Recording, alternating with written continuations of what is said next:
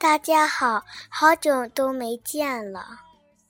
今天我要给大家读一本书。好的。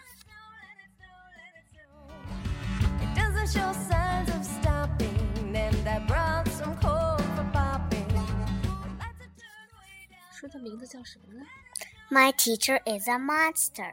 嗯。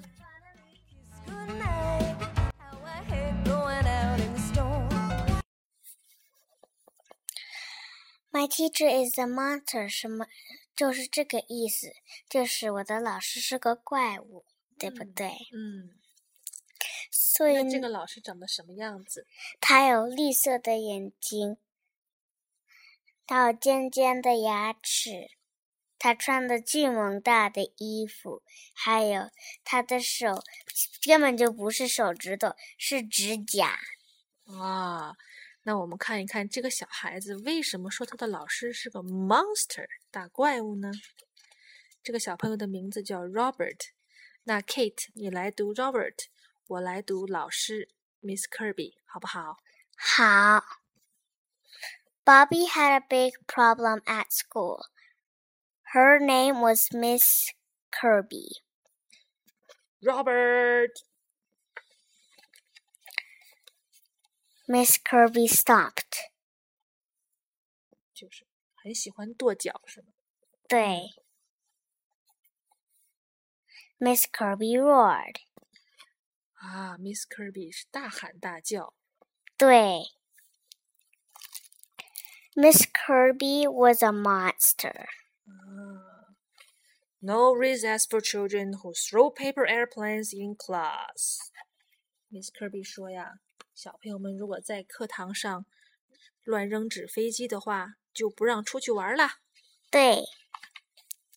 Bobby spent his free time in the park, trying to forget his teacher problems.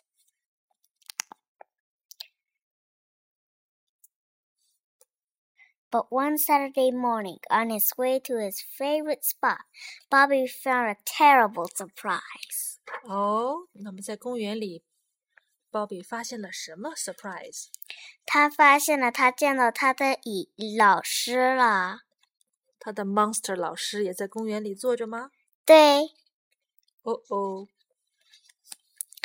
Bobby wanted to run, but he wanted to hide, but he knew that would only make things worse.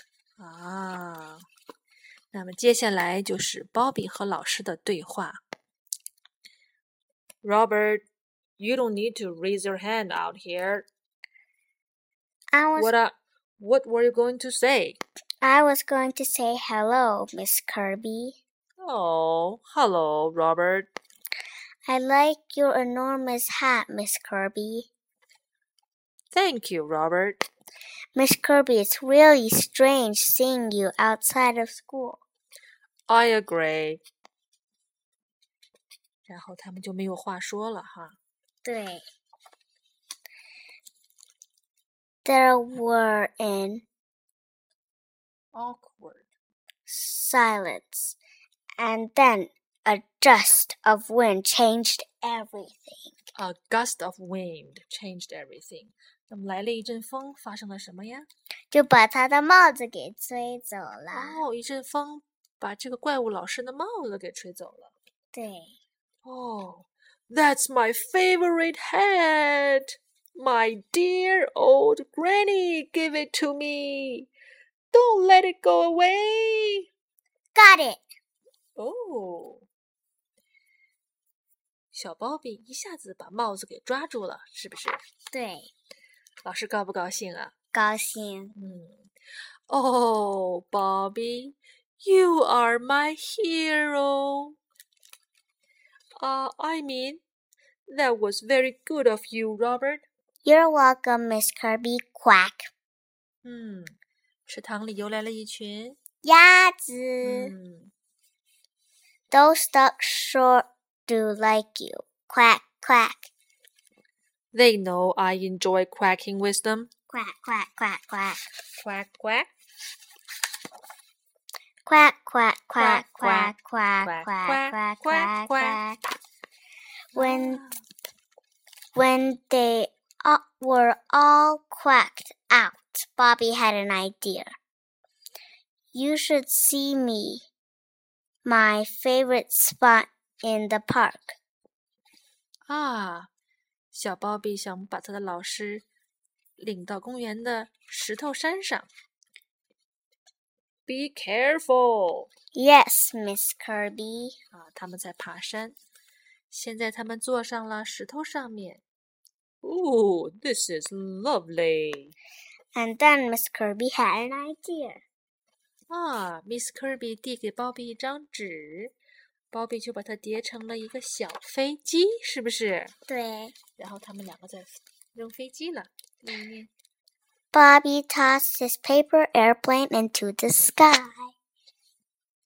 他扔到天空去了。And it flew, and it flew, and it flew. Mm.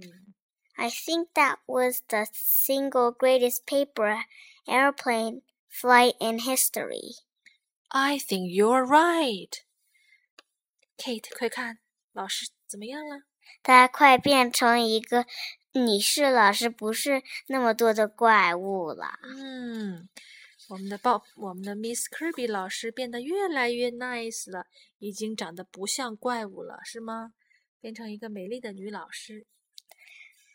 By lunchtime, Bobby and Miss Kirby were happy. They bumped into each other, but they were ready to say goodbye. See you Monday, Bobby. Bye, Miss Kirby. Back at school, Miss Kirby still stopped. Miss Kirby still roared. But was Miss Kirby still a monster? 她还是不是 monster 啊？哇！当小朋友做错事情的时候，他仍然会变成绿色的脸。Robert. The end. 嗯， 他不再像 monster 了。小朋友，你喜欢我的故事故事吗？下次再见吧。好，小朋友们，Kate 的妈妈，我会把我们读过的书记载在我们的微信公众平台，你就可以看到书中的每一个单词了。希望你们喜欢这期节目，拜拜，拜拜。